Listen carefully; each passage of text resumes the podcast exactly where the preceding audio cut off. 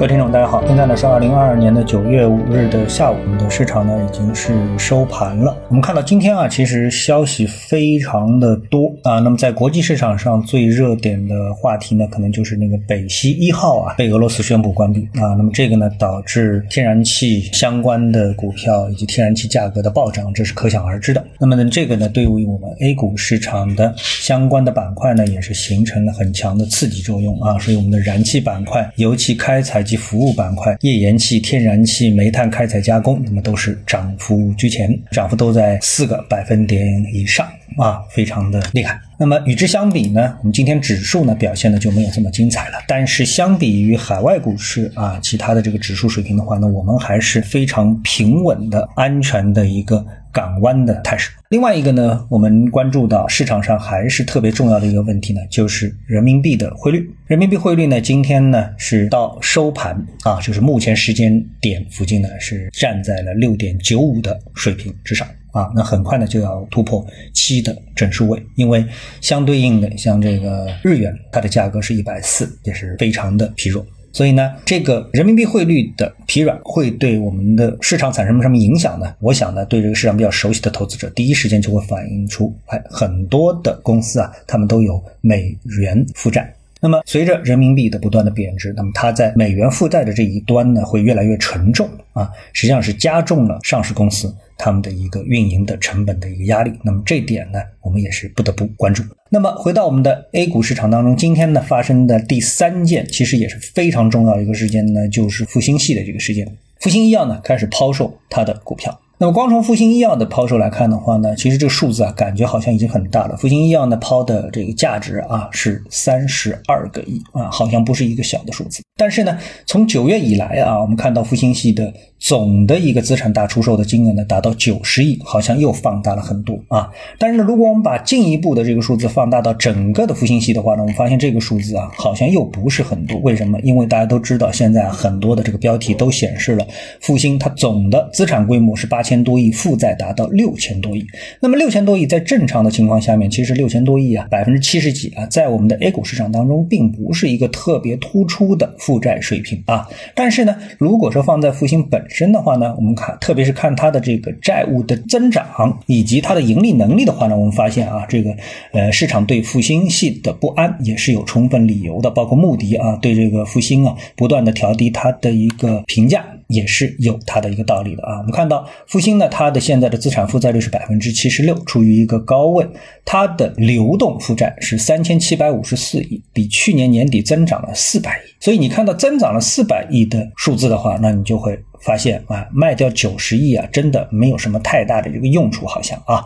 那么其中计息的银行借款及其他短期借款是一千二百三十七亿，那九十亿相对于一千二百亿来说，那就更少了。所以呢，呃，这个问题就很严重，而且呢，公司啊，上半年的净利润，复星国际的净利润降到只有二十七亿元。啊，这是自二零一五年以来的一个次低的水平，仅比二零二零年上半年呢略高，也就是二十七亿的盈利要来支撑一个八千亿市值的公司。啊，大家想想，这个可想而知啊，难度之高。八千亿的资产，而六千亿负债的公司，实际上二十七亿的净利润对他来说是多么的脆弱。其实我们在这里啊，说这个复星集团吧。啊，复星国际也好，复星医药也好，其实我们想说的并不是说要去唱衰啊这个公司，而是呢这个公司啊，其实在我们的 A 股市场当中啊，已经是显示出了相当的韧性。因为在它之前，我们看，比如说更加不可一世的，像恒大吧，啊以恒大为代表啊，这个地产系列一系列公司，首富都住在这些公司里面啊。那当然了，包括这个复星的郭广昌也是号称是上海首富。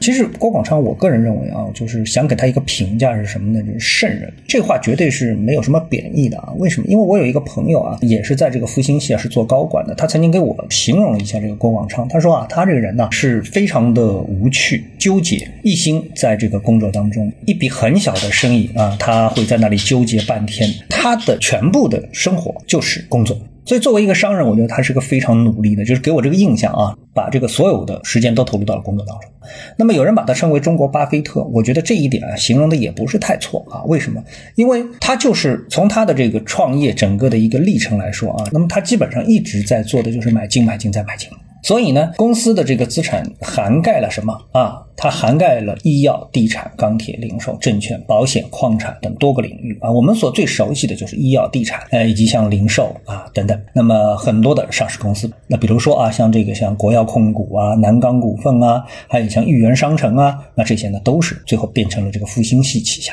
啊。然后呢，它从二零一零年开始呢，又开始了这个在海外的一个并购。所以呢，对他来说啊，我觉得一个很简单的事情角，就是在他的业务的角度都是好东西。买下不肯抛啊，真的有点像格朗泰，或者说我们说这个欧洲神话当中的龙啊，对财富有着那种痴迷啊，所以逼着这样的一个人开始抛售资产，那我觉得一定是到了被迫抛售。有人会说啊，他是主动调整产业资产和负债表啊，我觉得绝对不是这么回事，情是碰到了难以克服的压力啊，就是如果你不卖是不行了。我们看到他这个负债当中啊，有五十多亿美元的这个负债啊，乘以。七的话，那么差不多就要接近四百亿人民币啊。对于一个净资产啊，现在只有两千亿，总的现金流一千多亿来说的话，那四百亿其实这个数字是非常大的一个数字。而且刚才我们为什么说人民币在贬值当中对上市公司的压力很大呢？因为贬值的话，那复兴的这个五十多亿的美元，它其实是在膨胀的过程当中，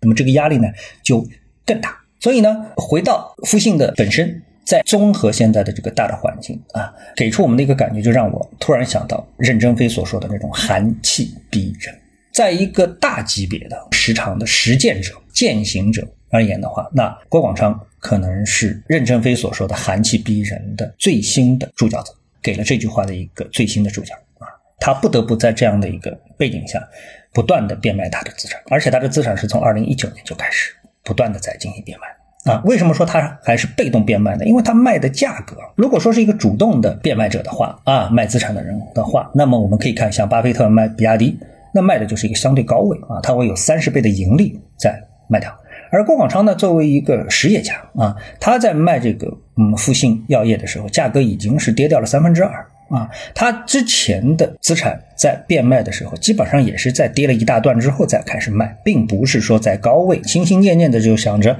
我低位买进高位变现，低位买进高位变现，不是，他都是有一种被迫变卖的感觉啊。复兴药业尤其如此，所以呢，我们说整个大环境对复兴药业的压力，我觉得才是真的。也就是回到这句话，任正非说的，也许真的是真的。好，那么今天呢，我们就跟大家探讨一下，各位有什么想法或者是感受的话呢，欢迎在评论区里呢一起的交流，也希望各位呢是多多点赞、转发、订阅我的频道专辑啊，我们下期的节目时间再见。